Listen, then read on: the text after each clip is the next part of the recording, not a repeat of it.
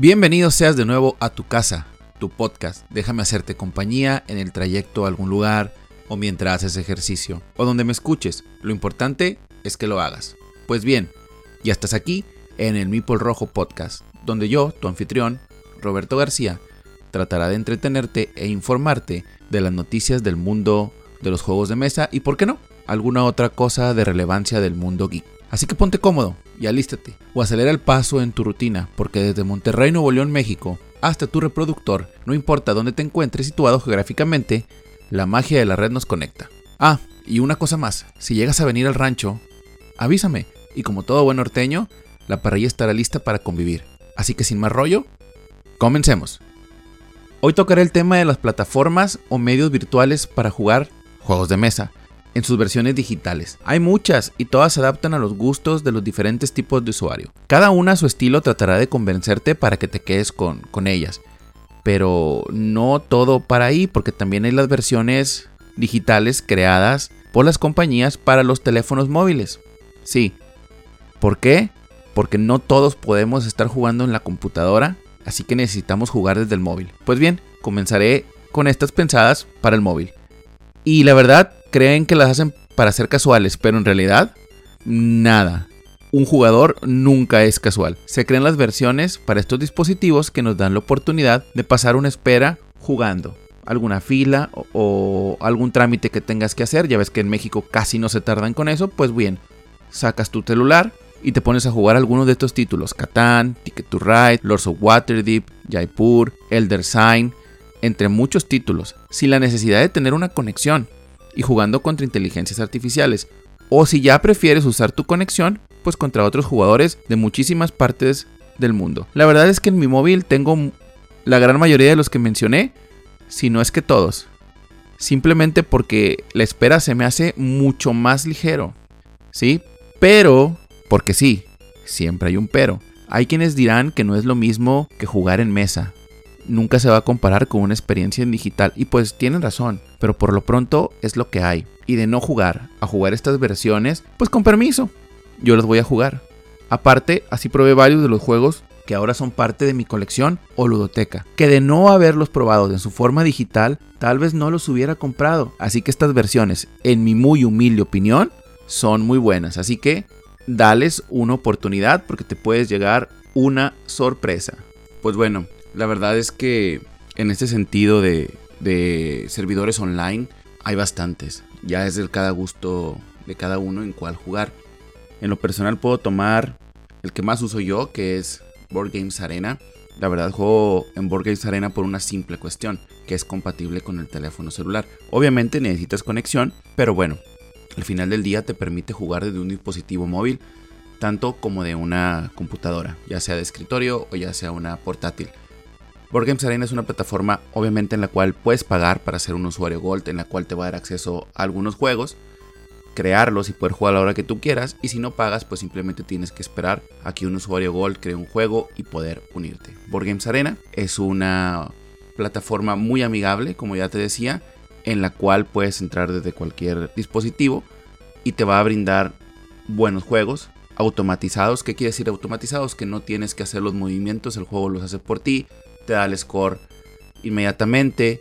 Si es secreto, pues nada más lo puedes ver tú. La verdad es una plataforma muy amigable y te la recomiendo como de las... Para empezar, ya después ahí puedes brincar a, otras opciones que hay que las voy a mencionar a continuación. Obviamente no voy a mencionar todas, pero voy a mencionar algunas nada más porque son, algunas son tan iguales que, que no es necesario mencionarlas todas. Así que si tienes la inquietud de probar alguna plataforma de juego, puedes hacer Board Games Arena desde tu celular o tu teléfono móvil. Esta pandemia, este fenómeno mundial, nos ha hecho querer jugar y al momento de no poder jugar con nuestros amigos de siempre, con nuestros grupos de juego, pues nos hace buscar otras alternativas. Y como ya les mencioné antes, Board Games Arena, ahora les menciono una de muchas que hay. Por ejemplo, en este caso voy a mencionar Yucata, que hay muchos, ¿verdad? Pero todas estas son muy similares. Son juegos servidores en línea en los cuales tú puedes jugar, que también están automatizados, pero el problema es que están en inglés o incluso en alemán. Hay muchísimos juegos, pero a veces la barrera del idioma nos hace no jugarlos. Todavía el inglés, pues la mayor parte de las personas de México medio podemos tener ahí algún conocimiento del inglés, pero ya alemán es un poquito más difícil. Entonces por eso algunas de estas ah, aplicaciones o servidores se nos hacen un poquito más difícil. Pero Yucata es una muy buena opción, tiene muchísimos juegos, tiene juegos muy recientes y la verdad, igual que la anterior, es una plataforma automatizada que te da que te da puntaje, que te da la posición del tablero, que te da todo lo que necesitas para llegar tu juego a buen término.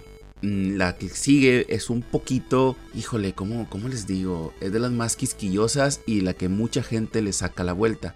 Así es, te voy a hablar de Tabletopia. Tabletopia es un servidor que te da la experiencia como si fuera un juego de de veras. No te automatiza nada, nada más te setea el juego al principio y después de ahí tú tienes que picarle a tu, a tu mouse para que sea como la mano y ir acomodando. El problema que a veces se caen las cosas y no las puedes levantar y tienes que hacer todo tan manual que el juego se vuelve tedioso.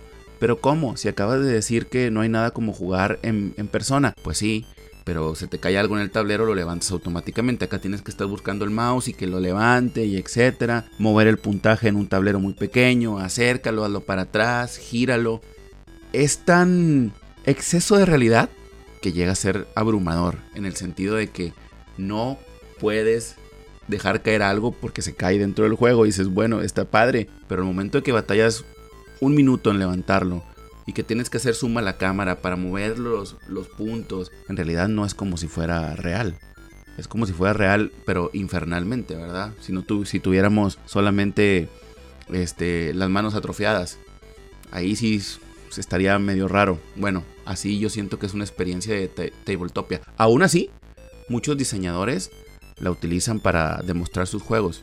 No es mala, simplemente no a todos les gusta. ¿Por qué? Porque la experiencia del juego se te hace un poquito larga, tediosa y hasta cierto punto gorrosilla. Pero bueno, al final de cuentas no soy quien para decirte si la uses o no. Si la usas y te gusta, pues adelante, es una experiencia más para, para tu haber lúdico. Así que Tabletopia sí puede ser una muy buena opción si eres un jugador muy, muy paciente.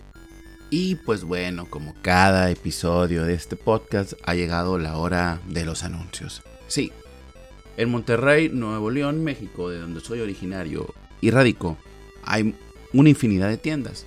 Yo acostumbro ir aproximadamente a unas cuatro tiendas. Trato de darle la vuelta a todas las tiendas y ver ofertas y ser objetivo con cada una. Pero en realidad visito tres. Hobby Quest, grandísima, enorme, con un surtido impresionante de puras cosas ahí, ñoñillas, juegos de mesa, este, Gumplas, etc.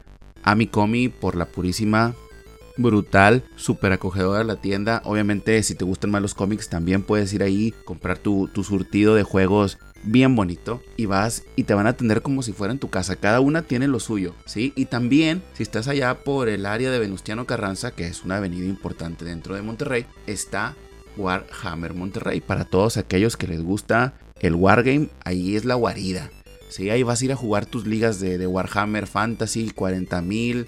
Este, se me olvidó el nombre del, de deportes de americano. Eh, Blood, no me acuerdo qué, qué, se llama. Sí, es, perdón, ¿verdad? Se me fue el nombre ahorita y lo tengo escrito y, y no lo hallo, se me perdió en el guion. Pero bueno, la verdad, te vas a divertir un chorro en cualquiera de las tres tiendas. Yo justamente este, este domingo pasado fui a jugar con mis amigos jugamos juegos súper tradicionales, verdad, Catán, etcétera. Pero la verdad fue tan divertido y el lugar es tan grande que créanme que no hay tanto problema porque estamos muy, muy espaciados. Y si no tienes dónde jugar y estás en Monterrey, pásate cualquiera de estos tres lugares, sí, Warhammer Monterrey, Amicomi y Hobby Quest. Es una opción súper, súper valiosa porque todos tienen algo cerquitas que disfrutar, ¿verdad? Obviamente te voy a dar la guía de dónde comer y de dónde jugar. Pero eso es cuando estés en Monterrey, me eches un mensaje y si tengo la oportunidad de poder convivir contigo, pues con todo el gusto y el placer del mundo te enseñamos el ranchito con, con mucho orgullo y con mucho, y con mucho cariño. Así que ya sabes, yo te doy esas tres opciones en tienda física y en tienda virtual, pues bueno, está Geek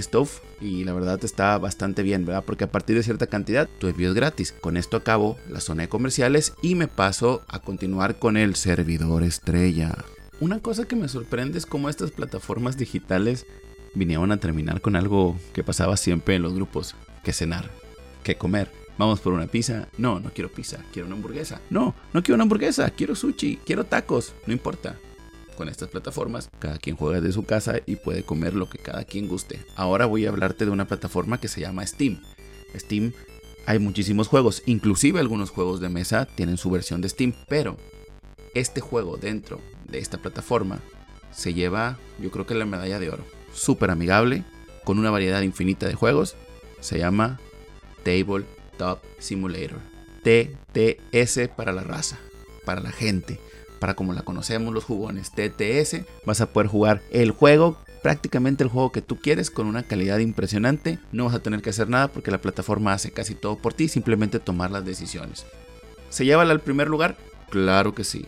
¿Se lo doy? Sí. ¿Lo puedo jugar? No. Mi computadora está viejita, entonces no levanta el Steam. Pero Tabletop Simulator es una muy buena opción. El único problema o el único pero que a lo mejor alguien le pondría es que tienes que pagar. Pero bueno, es un pago de una sola vez y ya lo tienes para siempre. Es como si compraras un videojuego, básicamente. Pero este videojuego va a tener muchos capítulos con nombres diferentes. Te pido que la pruebes.